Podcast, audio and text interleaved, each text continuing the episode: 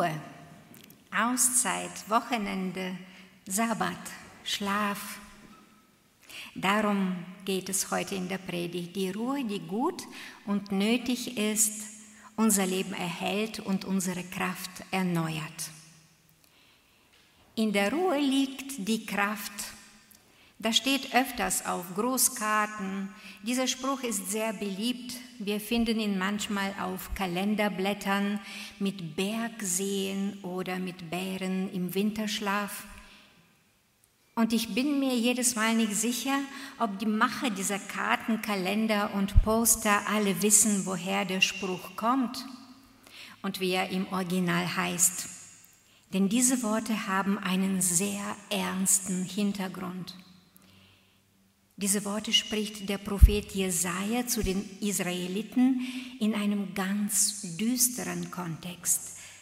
Kein Wellness-Tag, kein Urlaubsgruß, keine buddhistische Weisheit auf einer Teepackung. Der Prophet spricht im Namen Gottes ein warnendes Wort. Nur in Umkehr und Ruhe liegt eure Rettung. Nur Stille und Vertrauen verleihen euch Kraft, doch ihr habt nicht gewollt. Israel musste sich wieder wie so oft gegenüber seinen Feinden behaupten. Und Gott war höchst besorgt über die innere Einstellung der Krieger seines Volkes. Sie waren zu selbstbewusst und zu stolz und sie hatten offensichtlich zu wenig Vertrauen Jahwe gegenüber, dass er auch schaffen kann, sich um sie zu kümmern. Die Anfeindungen der Ägypter dauerten schon länger, die Kräfte waren strapaziert, die Nerven lagen blank und die Israeliten konnten nicht loslassen. Sie waren nicht in der Lage, Gott machen zu lassen. Sie drehten sozusagen an, am Kriegsrad und kamen nicht runter. Das machte Gott große Sorgen und er entschied sich, ein ernstes Wort zu sprechen. Er entschied sich, strengste Ruhe zu verordnen. Denn so spricht der Herr, der Heilige Israels, nur in Umkehr und Ruhe liegt eure Rettung, nur Stille und Vertrauen verleihen euch Kraft, doch ihr habt nicht gewollt, sondern gesagt, nein, auf Rossen wollen wir dahin fliegen, darum sollt ihr jetzt fliehen. Ihr habt gesagt, auf Rennpferden wollen wir reiten, darum rennen die Verfolger euch nach. Tausende werden zittern, wenn ein einziger droht. Wenn nur fünf euch drohen, ergreift ihr alle die Flucht, bis das, was von euch übrig ist, aussieht wie ein Fahnenmast auf dem Gipfel eines Berges, wie ein Feldzeichen auf dem Hügel. Ein beunruhigender Text. Beim Hören wird mir fast körperlich übel.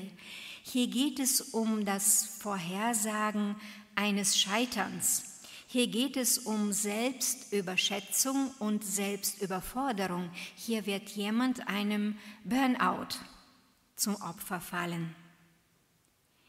Ich selber bin früher kurz vor dem Burnout gewesen und habe heute beruflich mit solchen Menschen zu tun.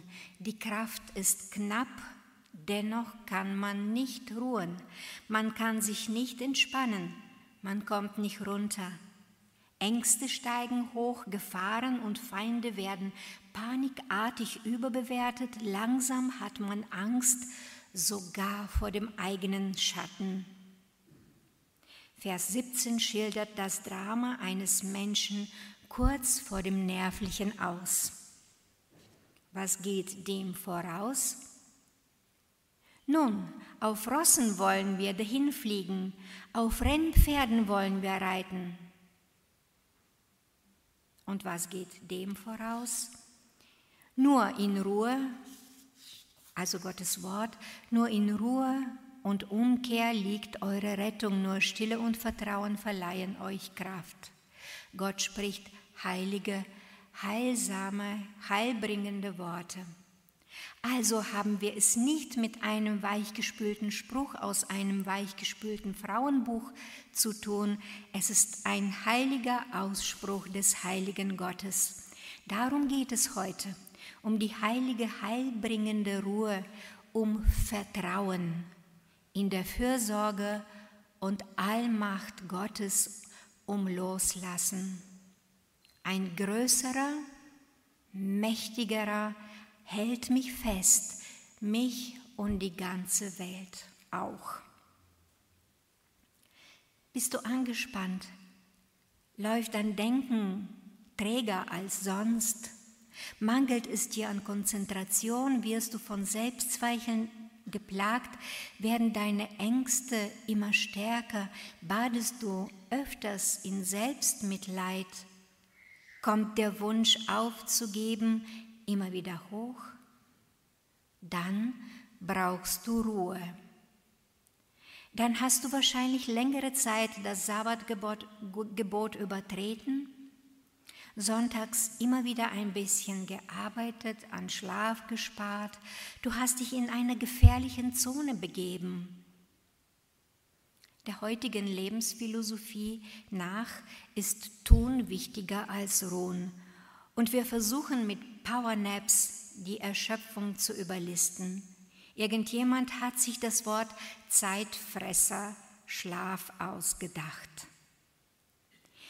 Wenn wir uns aber den biblischen Schöpfungsbericht anschauen, dann stellen wir fest, Gott erschuf den Menschen am sechsten Tag und schon ist der siebte Tag der Schöpfung ein Sabbat. Schon der erste Tag Adams ist ein Ruhetag. Als erstes darf Adam, der Liebling Gottes, ruhen es sei denn, er will schaffen, während Gott ruht.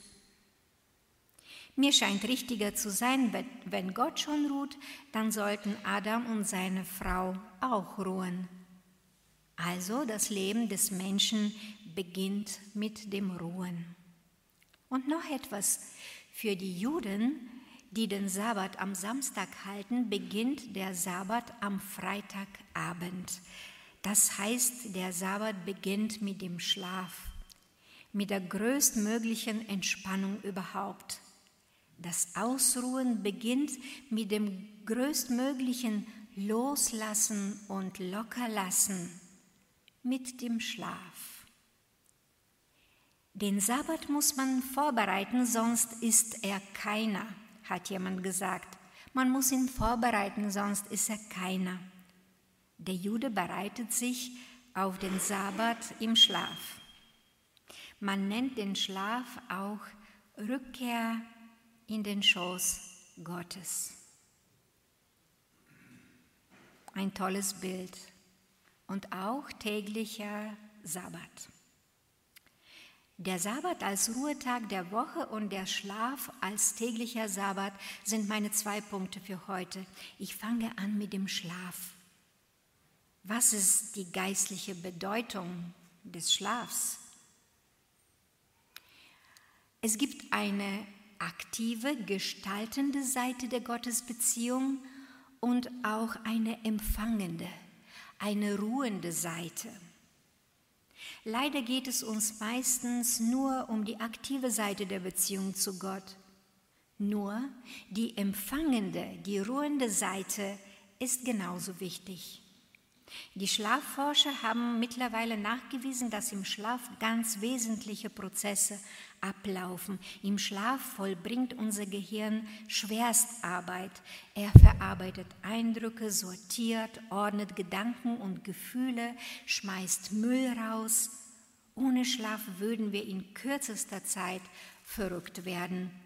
Und im Schlaf ist uns Gott genauso nah wie im Wachzustand. In Frieden lege ich mich nieder und schlafe ein, denn du allein, Herr, lässt mich sorglos ruhen. Ich würde sagen, im Schlaf sind wir Gott sogar näher als im Wachzustand, denn dann sind wir ihm restlos ausgeliefert. Der Schlaf drückt höchstes Vertrauen in Gott aus. Ich lasse Ängste und Sorgen los. Ich vertraue, dass Gott über mich wacht und auf mich aufpasst. Ich vertraue aber auch, dass Gott mir hilft, mein Arbeitspensum zu schaffen. Im Schlaf ehre ich Gott also auch. Ich räume ihm den ersten Platz ein und bekenne, dass er über mir steht und über Gelingen oder Misslingen meiner Werke entscheidet. Wenn nicht der Herr das Haus baut, müht sich jeder umsonst, der daran baut. Wenn nicht der Herr die Stadt bewacht, wacht der Wächter umsonst. Es ist umsonst, dass ihr früh aufsteht und euch spät erst niedersetzt, um das Brot der Mühsal zu essen, denn der Herr gibt es den Seinen im Schlaf. Ein schrecklicher Text für ehrgeizige Menschen, nehme ich an. Es ist umsonst, dass du dich unter Druck setzt, du Brinker. Du lässt dir umsonst weiße Haare lassen, wachsen denkt sich wahrscheinlich mein Vater im Himmel. Denn der Herr gibt es der Seinen im Schlaf. Was gibt denn der Herr dem Seinen im Schlaf? Alles Mögliche, aber vor allem und immer neue Kraft. Er erneuert unsere körperliche, seelische, geistige und geistliche Kräfte. Ich empfange Kraft. Und noch einen weiteren Vers mag ich sehr. Seine Geschöpfe sind wir in Christus Jesus dazu geschaffen, in unserem Leben die guten Werke zu tun, die Gott für uns im Voraus bereitet hat. Das entlastet enorm. Was getan werden soll, das weiß Gott. Was er von mir unbedingt will, das bereitet er schon im Voraus. Er hat schon Umstände, Menschen, Situationen, Herzen vorbereitet. Ich brauche nicht grübeln und mich zersorgen. Und so sind wir bereits vom Punkt Schlaf zum Punkt Sabbat oder wöchentlicher Ruhetag übergegangen. Ähnlich wie mit dem Schlaf ist es auch mit dem wöchentlichen Ruhetag. Jesus hat es wunderbar gesagt.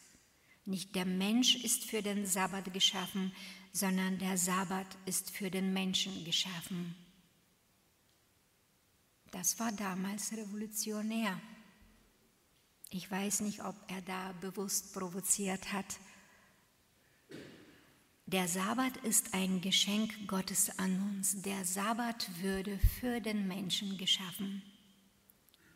Wieder dieselben drei Punkte. Wenn ich den wöchentlichen Ruhetag halte, erstens ehre ich Gott. Ich bringe ihm Dank und Wertschätzung entgegen für dieses große Geschenk.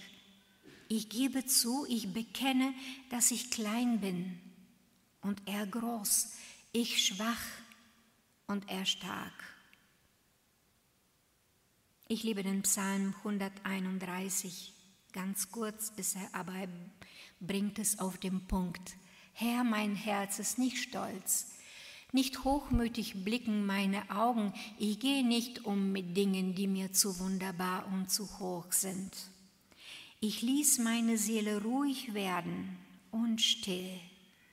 Wie ein kleines Kind bei der Mutter ist meine Seele still in mir. Dieser Vers drückt meine Demut Gott gegenüber. David erweist Gott die Ehre. Gott ist klug und allmächtig. Ich mische mir da nicht ein, stattdessen vertraue ich. An zweiter Stelle drückt dieser Psalm Vertrauen aus. Wenn ich in Gott ruhe, bin ich wie ein Kind an der Brust seiner Mutter, wie ein gerade gestilltes Kind. Und an dritter Stelle, durch die wöchentliche Ruhe, den Sabbat, schöpfe ich Kraft. Ich werde stark und wachse über mich hinaus. Jeder weiß es, in keiner Lebensphase wachsen wir Menschen so schnell wie im Säuglingsalter an der Brust der Mutter. So ist es auch am Ruhetag, den Sabbat. In der Ruhe und in der Stille erneuern sich die Kräfte. Wie man die wöchentliche Ruhe gestaltet, ist sehr individuell. Da hätte ich nur eine einzige Regel, eben nichts tun, was auch im entferntesten damit zu tun hat, womit ich mein Lebensunterhalt verdiene. Bevor ich mit ein paar Verse aus Psalm 23 abschließe, möchte ich doch einmal die Ernsthaftigkeit des heutigen Themas hervorheben. Wer gut ruhen kann, ist glücklich zu preisen, auch der, der es lernen möchte, ruhen zu können. Die Statistik zeigt aber, dass sehr viele es nicht können. Krankschreibung wegen Ausgebranntsein ist heute eine große Quelle der wirtschaftlichen Verluste. Wer gut ruhen kann oder es lernen möchte, ist glücklich zu preisen. Nicht ruhen können heißt aber auf sich selbst bauen und nicht Gott vertrauen, dass er bereits vorbereitet hat, was wir tun sollen. Es heißt Gottes Geschenk missachten. Es heißt Rhythmus und Struktur des Lebens verlieren. Und es heißt sich selbst herunterwirtschaften, demzufolge irgendwann gar nicht mehr arbeiten können. Mit den ersten zwei Versen von Psalm 23 möchte ich abschließen. Ein wunderbares Wort über die Fürsorge und Führung Gottes und ein wunderbares Bild der Ruhe, die Jesus jedem von uns schenken kann und schenken will. Der Herr ist mein Hirte. Nichts wird mir fehlen. Er lässt mich lagern auf grünen Auen und führt mich zum Ruheplatz am Wasser. Amen.